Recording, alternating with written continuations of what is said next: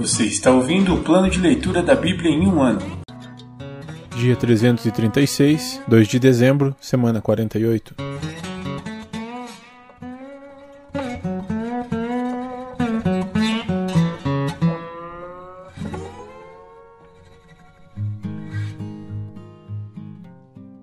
Livro de Gálatas, capítulo 5, versículos do 16 ao 26. A vida pelo Espírito. Por isso digo: deixem que o Espírito guie sua vida. Assim, não satisfarão os anseios de sua natureza humana. A natureza humana deseja fazer exatamente o oposto do que o Espírito quer. E o Espírito nos impele na direção contrária àquela desejada pela natureza humana. Essas duas forças se confrontam o tempo todo, de modo que vocês não têm liberdade de pôr em prática o que intentam fazer. Quando, porém, são guiados pelo Espírito, não estão debaixo da lei. Quando seguem os desejos da natureza humana, os resultados são exatamente claros: imoralidade sexual, impureza, sensualidade, idolatria, feitiçaria, hostilidade, discórdias, ciúmes, acessos de raiva, ambições egoístas, dissensões, divisões, inveja, bebedeiras, festanças desregradas e outros pecados semelhantes. Repito o que disse antes: quem pratica essas coisas não herdará o reino de Deus. Mas o Espírito produz este fruto: amor, alegria, paz, paciência, amabilidade, bondade, fidelidade, mansidão e domínio próprio. Não há lei contra essas coisas. Aqueles que pertencem a Cristo Jesus crucificaram as paixões e os desejos de sua natureza humana. Uma vez que vivemos pelo Espírito, sigamos a direção do Espírito em todas as áreas de nossa vida. Não nos tornemos orgulhosos, provocando e invejando uns aos outros.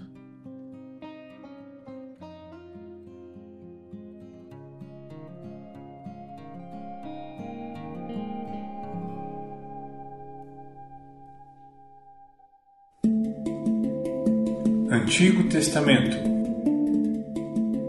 profetas maiores.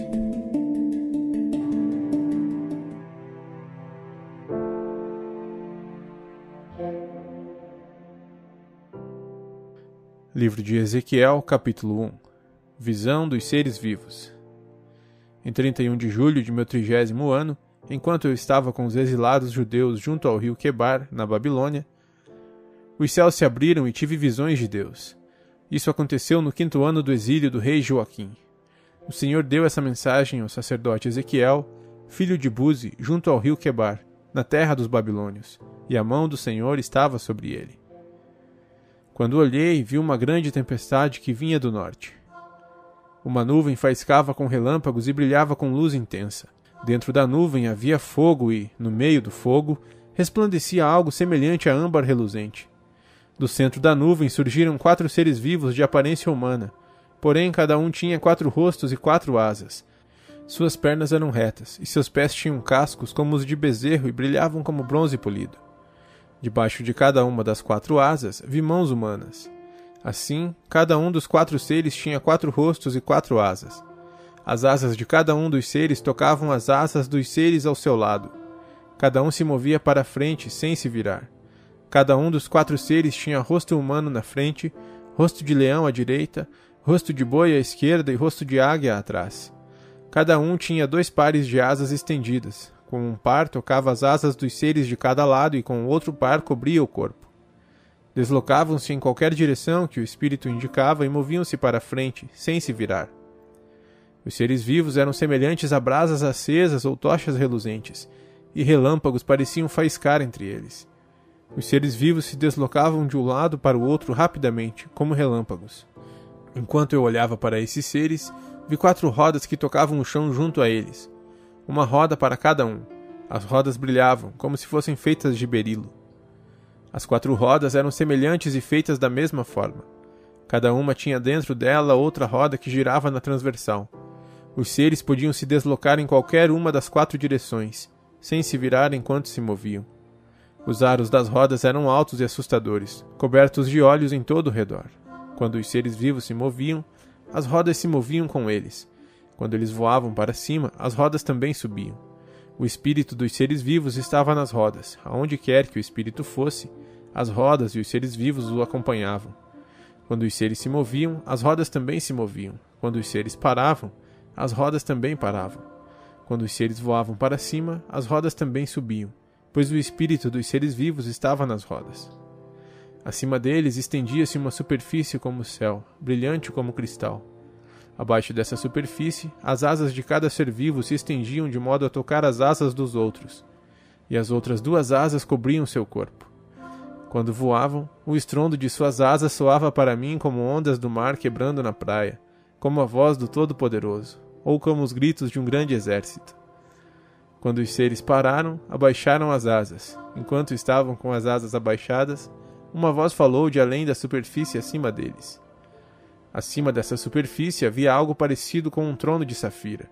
No trono, bem no alto, havia uma figura semelhante a um homem. Da cintura para cima, tinha a aparência de âmbar reluzente que cintilava como fogo, e, da cintura para baixo, parecia uma chama ardente que brilhava com esplendor. Estava rodeado por um aro luminoso, como arco-íris que resplandece entre as nuvens num dia de chuva. Essa era a aparência da glória do Senhor para mim. Quando a vi, prostrei-me com o rosto no chão e ouvi a voz de alguém que falava comigo.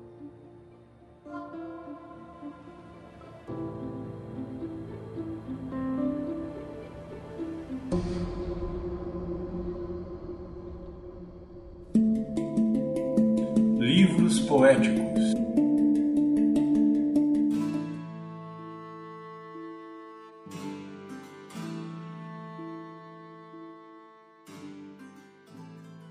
Livro de Salmos, capítulo 148 Louvado seja o Senhor! Louvem o Senhor desde os céus. Louvem-no desde as alturas. Louvem-no todos os seus anjos. Louvem-no todos os exércitos celestiais. Louvem-no sol e lua, louvem-no todas as estrelas brilhantes. Louvem-no altos céus, louvem-no vapores acima das nuvens. Todas as coisas criadas louvem o nome do Senhor, pois ele ordenou e elas vieram a existir.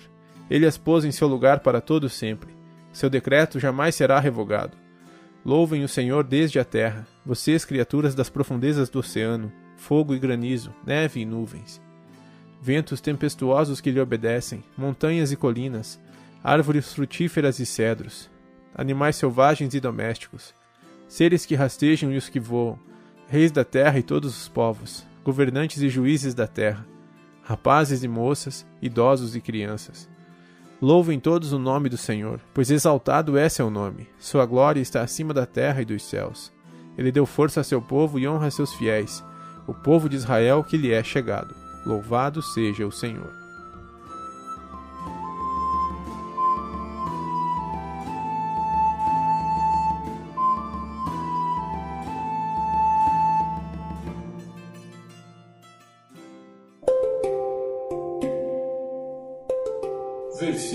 Da semana.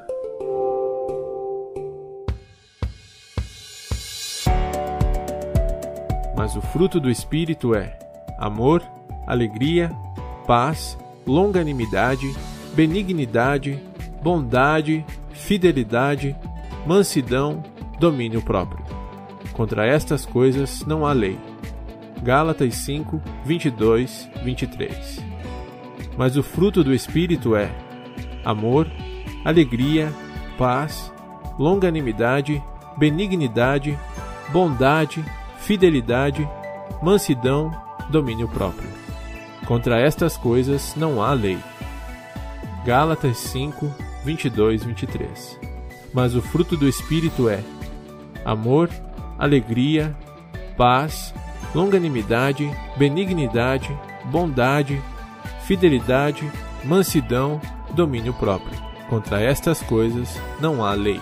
Gálatas 5, 22, 23.